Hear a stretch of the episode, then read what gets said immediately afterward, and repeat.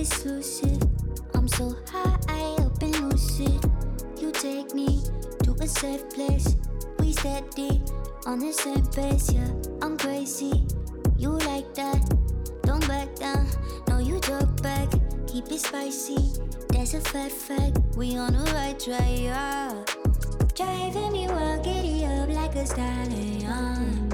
Saddle up and ride you, we crossing the line like a champion. Hello Hello，科学无聊，知道就好。这里是科学十分钟，我是主持人杰克。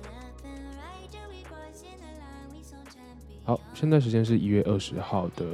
凌晨一点零六分。好，首先呢，现在跟大家近况更新一下，为什么这么久没有录音了呢？其实因为 我确诊 Omicron 了，也其实也不是非常确定是不是 Omicron，因为在加拿大温哥华这边啊，所提供的这个快筛，就是你也不知道测出来，就是有确诊跟没确诊，就是 positive 跟 negative，所以你也不知道你是 Omicron 还是 Delta。所以呢，我就上网查一下，嗯，我那时候刚刚不舒服的时候，就是喉咙很沙哑，然后基本上就是说不出声音，但是我没有发烧，也没有咳嗽，就是喉咙非常不舒服这样子。然后我就第一天不舒服的时候，就是想感觉说，呃，先观察一下。然后到第二天的时候呢，就发现，哎，不行，这感觉就不太对，就应该要去测一下。所以呢，就跑到了这个排队排的跟什么操场一样的这个检测站去拿这个快筛的 kit。其实一开始本来感觉说，就是去那边检测站应该是要被就是挖个鼻子，然后去测 PCR 什么之类的。但是发现说，哎、就是我其实也是到了才知道，就是现在 BC 省基本上他会根据你的这个情况去判断要不要帮你做 PCR。那大部分的人，就是我觉得应该是我看到是九十 percent 的人嘛，全部都是就是拿快筛试剂自己回家测这样子。那它里面就有写，就是自己呃，确如果你是 positive 的话，你要怎么判断你是 positive 啊？然后你要怎么自己用快筛？那如果你就是不小不幸测出来是 positive 的话，你要怎么去 report 你的这就是确诊的这个事情？然后你要做些什么事情，它都就是有附在里面。对，那我隔离的时候呢，其实就是 隔离嘛，也不能干嘛，所以也没有去实验室，因为怕就是传染给别人。那就是看了一些书，那其实呃就看了《秘密》，可能大家都知道这本书，就是应该算是畅销书吧，也是蛮久以前就出的版的一本书，而且一直再版，一直再版，然后出现不同的什么秘密啦，之后出了力量啦，但我现在只有看秘密，然后还有就是找这个时间隔离的时间也看了这个被讨厌的勇气，就是阿德勒的心理学。那我想说，就是之后如果有机会的话呢，不知道科学十分钟可不可以来跟大家稍微讲一下？因为这其实我觉得秘密啦，跟像是被讨厌的勇气，不管是心理学还是哲学这个部分呢，其实我自己的感觉啦，其实跟科学都有一点关系，所以我我可能在之后的节目可以跟大家来推一个书，然后来讨论一下内容。其实我也觉得是一个还不错的感觉。好，那不知道大家会不会就是听起来比较奇妙一点？就是觉得我声音好像是不是怪怪的？是不是？哎、你你这个 COVID 的后遗症，还是就是你是不是还没好，还是有感冒，喉咙怎么了？其实不是，就是我我在呃这里这礼拜初，所以是星期一的时候，大概是三天前嘛。其实我一直就是呃想要 升级自己的这个麦克风一段时间的，然后呢，刚好看到 Facebook 的那个就是有那个 Marketplace 上面，诶。有一个在做音乐的人，他刚好就是买了两只麦克风，他想要 test。那其中一只就是我想要的，那他刚好比较不喜欢那一只，就是对对他做音乐的这个风格来讲的话，比较不喜欢那一只，所以就把它拿出来卖，然后才用了两次。那我一看呢，就马上买起来了，对，所以升级了一下麦克风。那希望大家就是喜欢这个声音，对啊，不喜欢的话，我还在摸索，还在调啦，所以大家就是稍微熟悉一下。好，那我们就来讲一下第一则新闻吧。第一则新闻其实很很有趣，就是饿肚子可以增加免疫力。那大家不知道有没有想过，吼，当我们身体的白血球就是如果跟我们一样，就是它有饿了，然后或者是他有吃饱的这个状态。那他们如果吃饱的话，会不会跟我们一样，就是吃饱了想睡觉，然后不想工作？其实这个概念呢，是 Kevin 跟我在就是隔离的时候，他也中了 COVID，对，不过我们俩现在都好了。然后呃，跟我在中 COVID 的时候，就是我们很无聊在那边聊天，然后就聊到这个事情。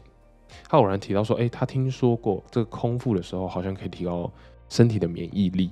那因为吃饱的话，感觉身体会花更多的这个能量在消化你吃的这些东西，然后去吸收，反而没有办法就是太专心的去抵抗呃 COVID 的病毒啦，或者任何的细菌的入侵。所以其实我觉得，哎，蛮对这个免疫的这个方面，然后跟这个跟饿肚子是不是有关系？我就觉得，哎，其实蛮有兴趣的，找一下资料。那不找还好，一找发现，哎，不得了的事情就是有团队，有研研究团队是专门在研究，就是。断食跟免疫力，还有 COVID 的抵抗之间的这些关联性。那除了针对 COVID 之外呢，就是我提供了这个论文。我看了这篇论文呢，它也有讲到，就是其他断食方式对于人体有益的一些不同的地方。那很多其实是我从来都不知道一些好处，所以。呃，大家可能可以听听看，但是有些可能有专门在健身、有专门在研究断食，或者是营养师，可能就是可能有听过就是类似的好处。那我这边就稍微讲一下，也不详太详细的去讲这个研究。那另外这篇研究呢，其实也有针对，就是我刚刚讲到的不同的断食方式，然后针对诶不同的运动，然后或者是不运动的人都全部都包括进来一起做比较。那断食方式其实有很多种嘛，有很多大家听过的，就是像一六八啦，或者一一天只吃只吃一餐，然后或者是限制你自己的卡路里的断食方法，或者是降低卡路里的摄取量，变成百分之原本的百分之六十，也有就是吃一天然后不吃一天这种断食方式。那很多不同的这个断食方式已经被证明说，哎，越来越多的呃临床结果呢，就跟这个断食。方式就已经有有有个结合的结果，这样显示出可以增加胰岛素的敏感度啦，增加寿命，降低身体的氧化发炎，然后也有医学研究证明说，哎，可以降低心血管疾病的罹患风险，甚至有到降低癌症的致死率这样的事情。好，那我来实际讲一下有几个几个呃，应该算是大点吧，就是对身体到底是有哪些实际的好处。第一点，很明显的就是也是最显著的变化。也就是会减肥嘛，体重的降低是必然的，尤其是在就是本身就有肥胖的人群上面会更显著。好，第二大点呢，对于第二型的糖尿病患者，可以有效的维持他葡萄糖的这个平衡，因为大家可能知道，就是第二型糖尿病患者其实他是胰岛素不敏感，所以他需要很多很多很多很多的胰岛素来去维持他血糖血呃血液中葡萄糖里面的这个呃。浓度的平衡，然后断食呢，其实可以有增加这个胰岛素阻抗的这个，呃，哎，老师降低降低胰岛素阻抗的这个风险。然后第三个，有些研究间接的证据说明可以预防老化疾病出现的几率，像是阿兹海默阿兹海默症啦，或者是帕金森氏症。那第四大点呢，其实跟第一大点就是呃。减肥体重的降低有一点点关联，就是相对的去可以降低胆固醇在身体内的含量，进而去降低所谓低密度脂蛋白 LDL 的程度。那 LDL 就你就把它想象成是一个不好的毒的胆固醇这样子的感觉。第五大点呢是很多癌症的生物分子，就是很多我们身体里面的基因，然后一些标靶分子都会。有可能促进癌症的这些标靶分子会因为断食的关系而下降，像是一些发炎的因子啦、细胞素或者是胰岛素之类有关的生物分子，都会因为断食的关系，这个呃发炎的风险下降，然后胰岛素阻抗的风险也下降，这样子。其实在这个论文中有提到非常非常非常多的好处，那大家真的有兴趣的话，可以在叙述栏的链接里面去点来看。再讲到断食跟 COVID 的关系。他其实有讲到一点，如果大家有稍微看过一些影片的介绍，或者是了解相关资讯的话，就会知道说，COVID-19 的病毒进入到鼻腔、跟喉咙还有肺部这样上支呃上呼吸道的时候，会开始导致大量的免疫细胞大量聚集，因为要去攻击这个病毒嘛。那又因为这个病毒的复制速度实在太快速了，所以超过了免疫细胞能够扑杀的这些病毒量，那造成大量的免疫细胞风暴。然后跟这个发炎反应出现在整个肺部啦、整个支气管、整个喉咙，就是整个呼吸系统这样子，导致肺炎、肺浸润跟呼吸困难的这个情况。所以大家如果有想兴趣想要知道更多，就是 COVID 病毒到底是怎么样在肺部产生什么样的呃反应的话呢，其实。呃，有一些动画的解释，我觉得非常清楚，可以去 YouTube 搜寻看看。What if 频道里面，大约一年前，他们有跟医药动画公司 Nucleus Medical 呃 Media 去合作的一个动画，那解释了 COVID 病毒进到人体里面，感染人体之后会发生的哪一些症状，他们其实都有讲的非常清楚。那断食呢，像我们刚刚说到的，其实对于免疫细胞、免疫系统。整个有着更新的作用，有点像是 Windows 更新的感觉。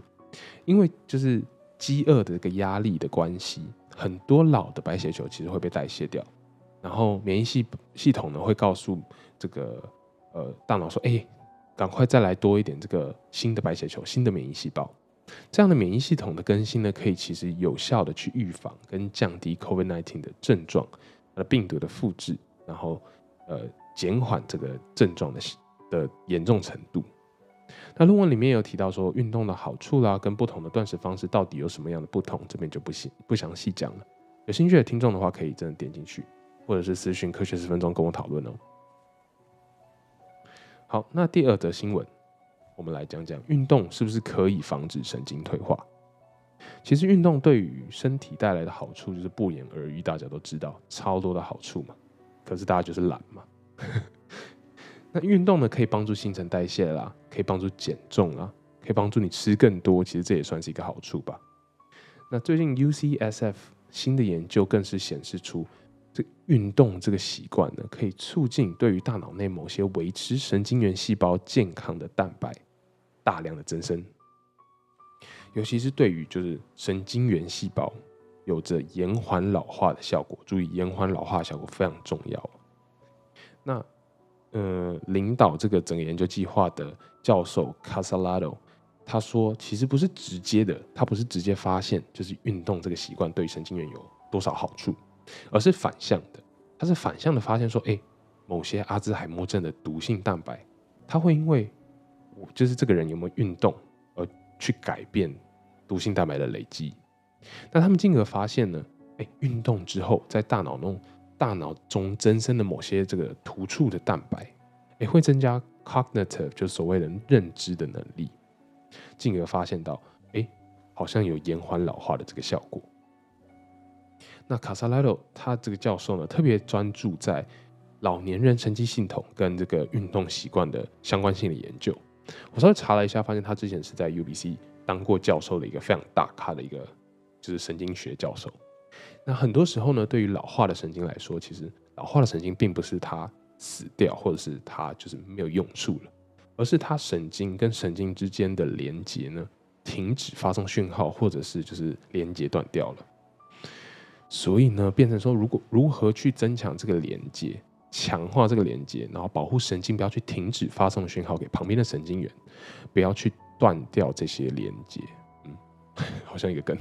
是对于老人的认知还有实质有直接的关联性。那除了卡塞拉多教授，还有另外一个教授是 Honor 教授，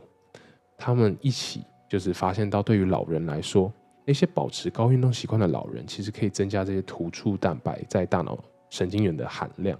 以帮助神经跟神经传递资讯的这个频率。它可以帮忙强化，那特别是在海马回的部分，也就是大脑负责记忆的区块，这些突触，对不对？换了一个这个麦克风之后，收音变得特别好，所以这个外面如果很大的车的声音的话，就会是被收进去。那我们刚刚讲到，特别在海马回的部分，就是大脑负责记忆的区块，这些突触蛋白会有着更高的作用，所以会让这些呃。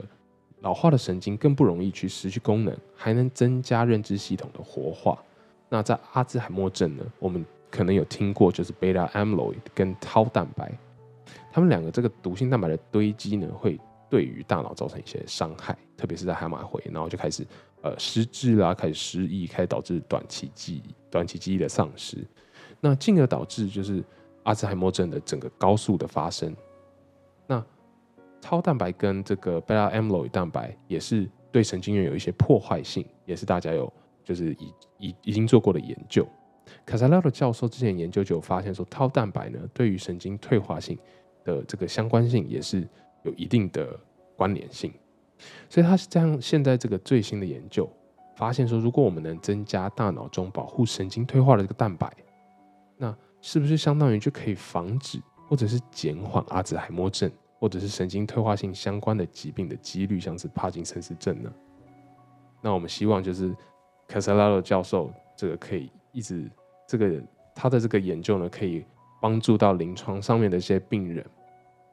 在未来呢，可以让减缓阿兹海默症的发生，甚至是反转阿兹海默症，希望有可能是这样子。那在节目的最后呢，我想到一个新的跟观众就是听众互动的这个方式，就在每集节目的结尾呢，丢出一个就是我可能偶然想到的问题，或者是我看到一些新闻而研发出来一些问题，科学的问题给观众你们，呃，听众听听看，然后让你们脑力激荡一下。那就是问了这个问题之后呢，可以到 IG 科学十分钟跟我说你的想法，或是自己记得你的想法，然后我们在下一集的开头跟大家来讨论这个问题。好，那我们就来试试看吧。这集的问题就是：你觉得基因突变，就是我们常常现在现在常听到嘛，就 COVID 一直在突变，一直在突变。那你觉得基因突变是随机的吗？还是其实基因突变？是一个有计划性而造成我们进化的呢？好，那喜欢这集的内容的话，可以到 Apple Podcast 或者 Spotify 或者是 Mixer Box 五星留言，然后跟我说你们的想法，还有想听什么样有趣的科普内容、科普主题。那我是杰克，Peace。